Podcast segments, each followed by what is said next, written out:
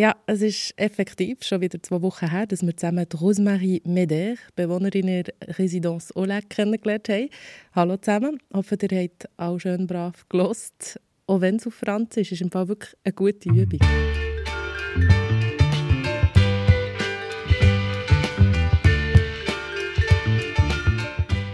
Und jetzt starten wir zusammen in ein neues Thema, und zwar kein einfaches Thema, weil so viel von uns betrifft oder wird betreffen und definitiv auch ein bisschen Angst macht. Wir werden uns nämlich in den nächsten paar Folgen mit dem Thema Demenz befassen.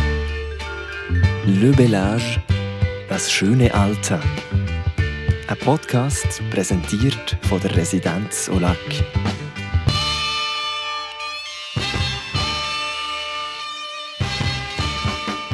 Es gibt aber einen feinen Einstieg in das schwierige Thema. Und zwar habe ich die Lieser Autorin Amanda Wettstein getroffen, um mit ihr über ihr erstes Buch zu reden. Peter und Greti.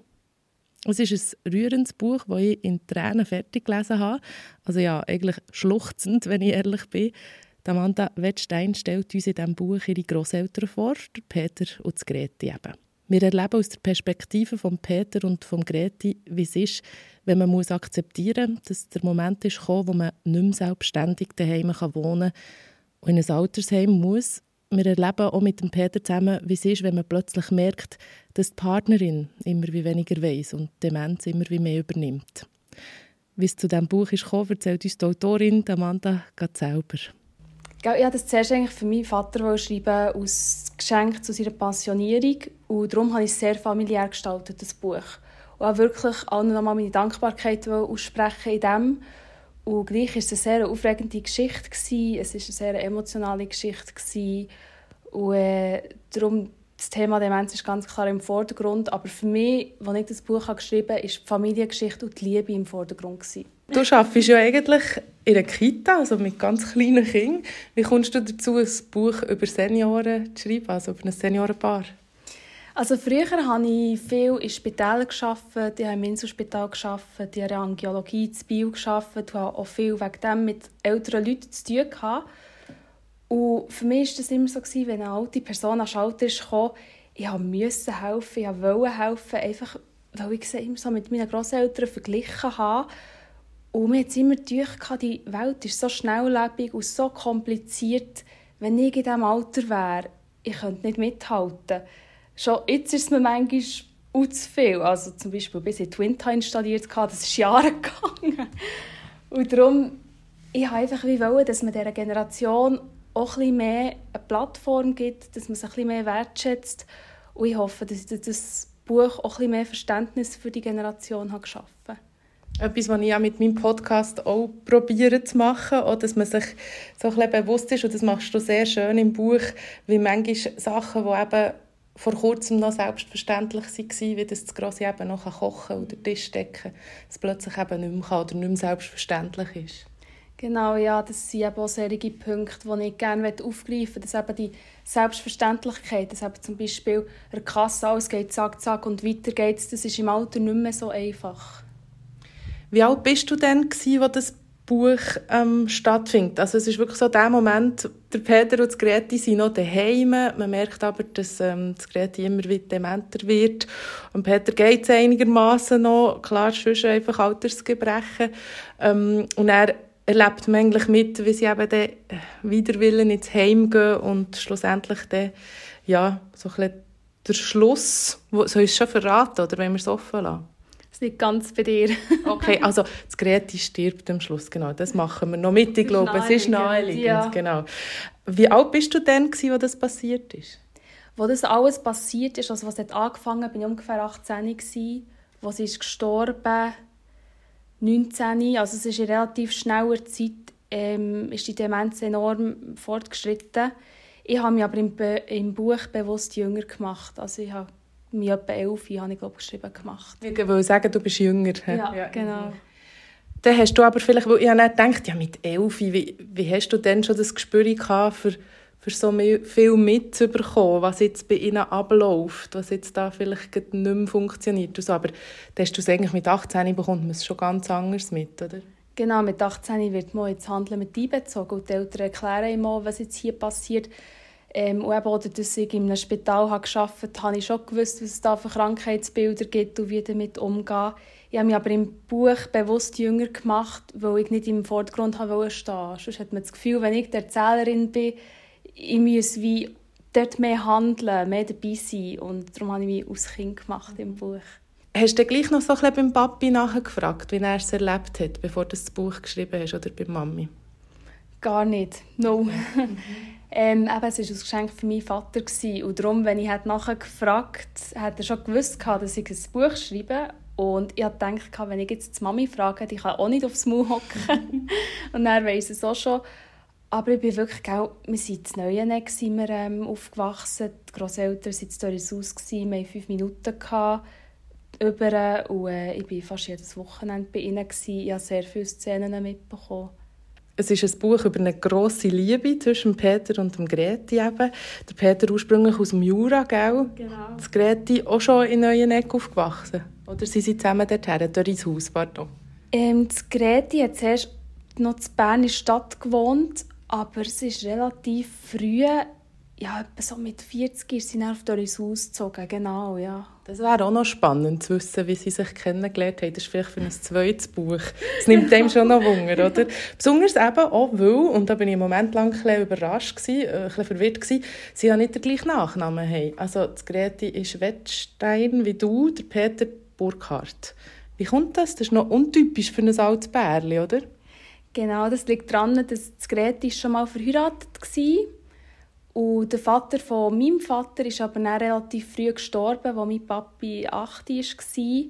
Und darum ist sie dann auch auf Doris ausgezügelt, quasi einen neuen Abschnitt. Und dort hat der Peter gearbeitet und hat es alle Morgen gesehen, zum Bahnhof laufen. Dann habe ich gefunden, so, jetzt spreche ich die hübsche Frau an. Und so hat das alles angefangen.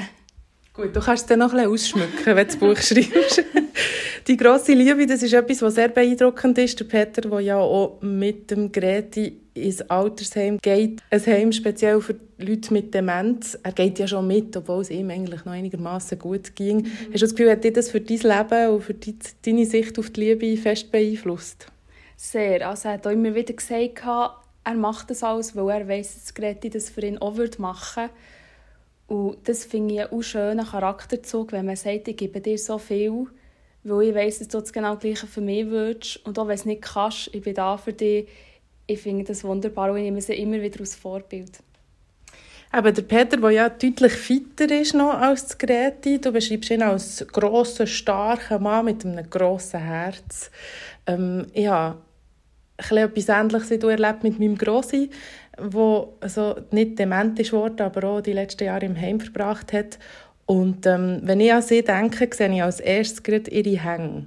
Mit ihren Ringen und ganz feine mhm. Hänge sie Was siehst du als erstes, wenn du an Peter denkst? Lustig, das hat mir so noch gar niemand gefragt. Als erstes denke ich an seine Hosenträger. er hat immer so schöne, gemusterte Hosenträger gehabt. ja, einfach das, er war einfach eine Erscheinung. Er war so ein grosser Mann. Und die Wärme, die er hat ausgestrahlt man kann das gar nicht in Wort fassen oder in einem Bild wie beschreiben, weil er einfach er eine Erscheinung war. Er hat den Raum betreten und man musste ihn anschauen. Es ist nicht anders gegangen. Und viel Humor, oder? Sehr viel Humor, eine Riesenladung, ja. ähm, das Buch endet eben, wie gesagt, mit dem Tod von Greti. Wie ist es mit dem Peter weitergegangen? Der Peter hat relativ lange Mühe gehabt, verständlicherweise. Ähm, und nach einem Jahr ist er auch gestorben. Wir sagen immer wieder, dass er ohne das Gerät einfach nicht leben wollte. Er hat die Freude ein bisschen verloren. Klar haben wir viele Ausflüge mit ihm gemacht und er war schon sehr gut weg. Und dann plötzlich haben wir das Gefühl, hat er auch nicht mehr wollen und hat aufgegeben und es war völlig okay so und ist in der kürzesten Zeit gestorben. Aber er hat sein Leben bis am Schluss voll geniessen. Kein Efeu drüber gewachsen. Kein Efeu drüber. Ähm, das Efeu ist nämlich, steht symbolisch in deinem Buch für Demenz, oder? Genau, ich habe das als Vergleich genommen, wie das Efeu der Baum umschlingt, macht es Demenz mit dem Mensch. Ähm, es tut, eben, jetzt, ich rede jetzt von meinem Grossi, sie hat sich sehr verändert durch Demenz, aber ist immer noch die gleiche Person gewesen, wie wir sie vor 20 Jahren kennt. Sie hat einfach manchmal eben das FOI über sich gehabt, wie eben plötzlich ist sie bösartig geworden oder plötzlich hat sie uns nicht mehr kennt, wo man das Gefühl hatte, ist das noch unser Gerät?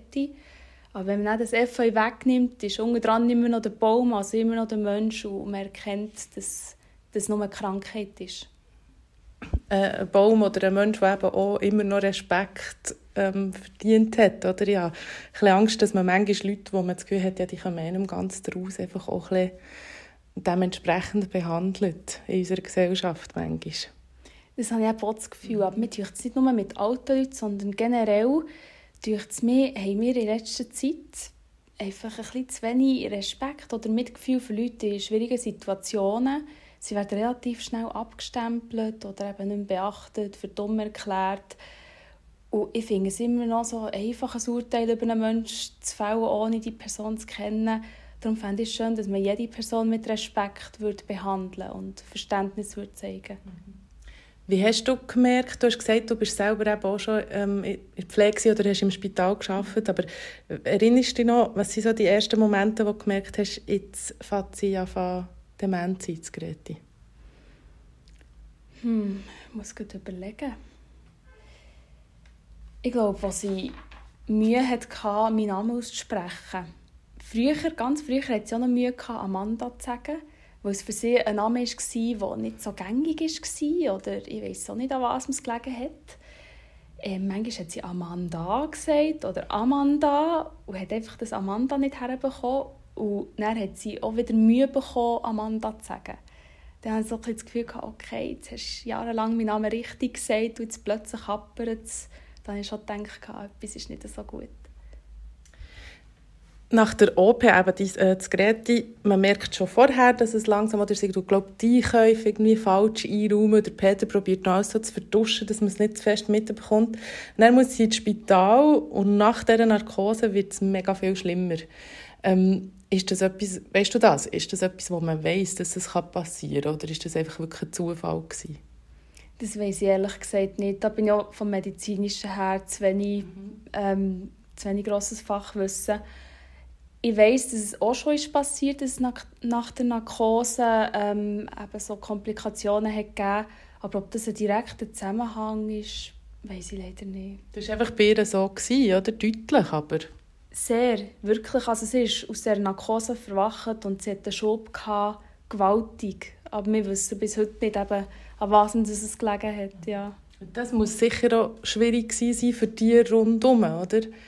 Also ich, ich stelle mir darum immer vor, Alzheimer und Demenz ist, glaube für die, die es haben, es gibt irgendeinen Punkt, wo ich mir vorstelle, ich weiß es ja nicht, ich bin ja nicht in dieser Haut, aber dass es einen Punkt gibt, wo es was nicht mehr so schlimm ist, wo man es eben gar nicht wirklich merkt, was mit dem passiert, oder? Aber für die rundherum muss der Moment, wo es so von einem Tag auf den anderen so viel schlimmer wird, mega schlimm gewesen sein, oder? Ja, wir sind am Anfang auch nicht rausgekommen und wir hatten wirklich das Gefühl, ja, sie ist jetzt ein bisschen verwirrt und ein bisschen müde von Narkose. Wir haben das zuerst noch so ein bisschen auf das geschoben, weil wir eben dort den Zusammenhang zuerst wollen erkennen dass sie sich dann wieder erholt. Und dann haben wir gemerkt, dass sie sich eben nicht mehr erholt. Und erst dann haben wir realisiert, ah, ich glaube, das kommt nicht mehr so einfach zurück. Das, was ich vorhin beschrieben habe, hast du Weißt du, was ich meine? Hast du das auch das Gefühl bei Demenz? Oder du hast ja sicher auch jetzt damit beschäftigt.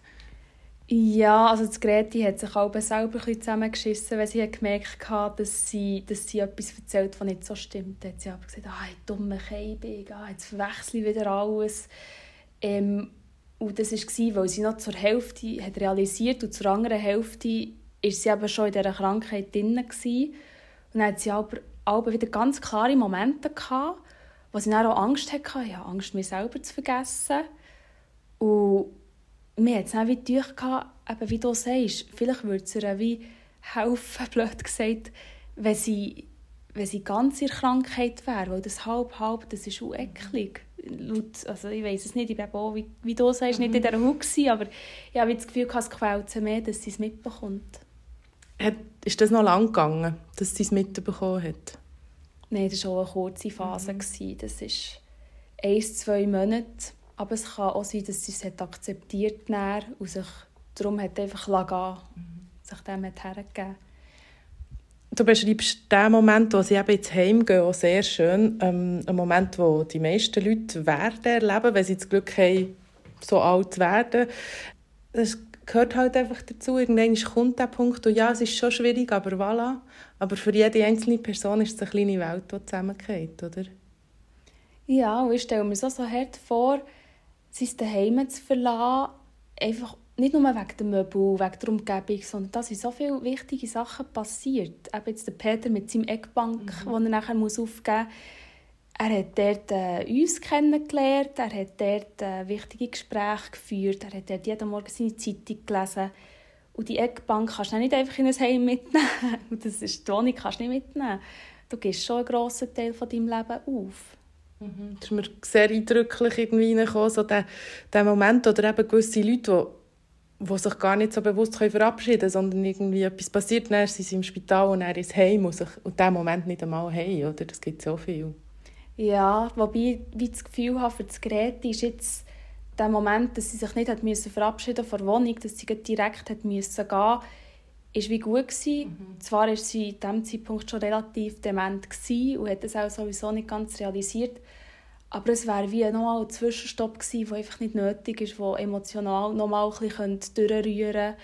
Äh, so ist sie vom Spital, wo absolut kein Heim ist, in ein Heim gekommen, wo schon viel mehr ein Heim kann sein. Kann und ich glaube, dieser Übertritt ist nicht so schwierig wie wieder ins gewohnte Heim und dann in ein halbes Heim. Wenn du die Momente dann beschreibst im Heim, wo, wo sie so lustig haben zusammen, es hat ganz viele Momente, wo sie es gut haben, ähm, sie mit den Pflegenden oder eben auch der Peter hat es ganz gut mit den Pflegerinnen. Und wo wir dann auch wieder, ich habe das auch schon überlegt, dass gewisse Leute, die dement sind, eben, auf eine Art sehr achtsam sind, weil sie den Moment voll leben und nicht weiss nicht was, ah, jetzt muss ich da aufpassen, weil die und die denken das. Oder, weißt du, was ich meine? An gewissen Orten können sie vielleicht fast mehr einfach den Moment leben. Dass sie vielleicht auch die Schämteile gehen oder? Ja, einfach so, weißt man redet doch heutzutage immer von Achtsamkeit, dass man mhm. den Moment lebt und dass man nicht immer denkt, was mache ich näher noch für fünf Sachen, was habe ich heute schon gemacht, äh, bin ich gut in der Zeit und so. Mhm. Das hast du ja wie nicht mehr, oder? Ab einem gewissen Punkt. Ja, das stimmt. Das kann gut sein, vielleicht eben, weil man nichts mehr muss. Man kann sich völlig dem hergeben. Weil ich denke halt, wenn ich so einen gestressten Tag habe und dann, ah, jetzt muss ich dann noch zurückschreiben und so und dann schaue ich gar nicht auf die Straße und laufe. Und wenn du einfach Zeit hättest, wenn du wüsstest, es spielt keine Rolle, wenn ich ins Bett gehe, es spielt keine Rolle, was ich morgen mache, es kann ein bisschen wie eine Befreiung sein. Ich glaube, sogar einmal sagt der Peter, oder? er hat das Leben lang krampft, jetzt sei er da, um zum Ruhe haben, oder? Ja, genau. Also er hat so extrem genossen im Heim. Mhm. Am Anfang hatte er Mühe, gehabt, aber dann äh, er hat er immer wieder gesagt, das ist wie ein Wege für alte Leute. Ja. Und du du schon sehr ein schönes Bild malen von den ähm, Pflegerinnen vom Heim. Man merkt, dass dir das wichtig ist, dass die dort doch ein Wertschätzung bekommen, oder? Ja, ganz grosses Thema, dass einfach äh, Pflege ein mehr Wertschätzung verdient. Ich muss aber auch sagen, dass wir in diesem Heim zu uns mehr auch Glück hatten. Die waren alle wirklich so herzallerliebst und haben sich immer Mühe gegeben.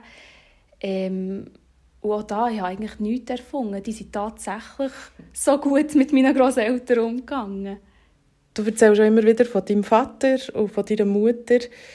Haben sie sich denn jetzt auch schon Gedanken gemacht, wie es bei ihnen aussieht. Also wenn man natürlich das mit den eigenen Eltern erlebt und vielleicht auch merkt, wie schwierig das ist, anzusprechen, hey, jetzt wärst du so weit, jetzt müsstet ihr jetzt heimgehen, überlegt man sich dann vielleicht, das wollte ich meinen Kindern nicht antun, wir entscheiden selber vorher entscheiden, oder ist das schon ein Thema bei euch?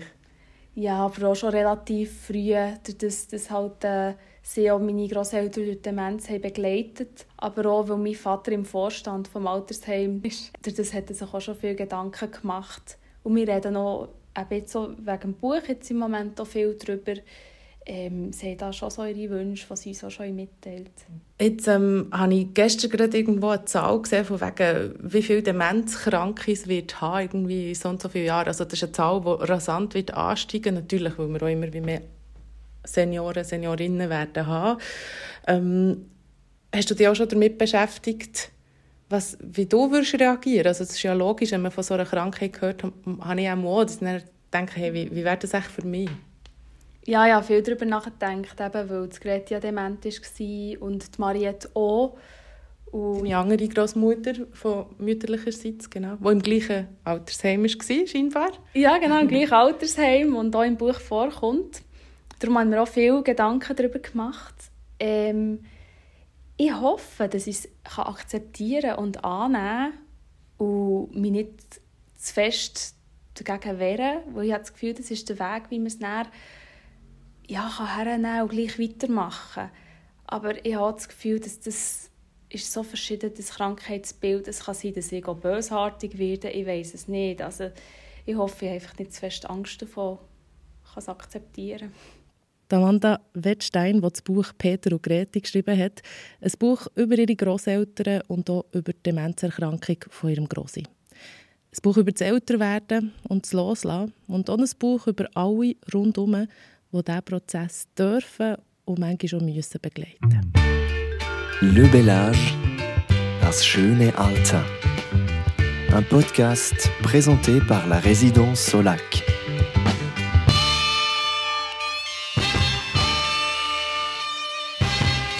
Für die nächste Folge treffe ich eine Mitarbeiterin von Alzheimer Schweiz, Jasmina Konoff, eine Fachberaterin Demenz, die uns mal wird zeigen was es da so für Angebote gibt für die Betroffenen, aber auch für die Angehörigen und äh, wo uns vielleicht auch noch so ein paar ganz grundsätzliche Fragen kann beantworten wie zum Beispiel, was ist eigentlich der Unterschied zwischen Demenz und Alzheimer? Das in zwei Wochen hier in diesem Podcast «Le Bellage, das schöne Alter».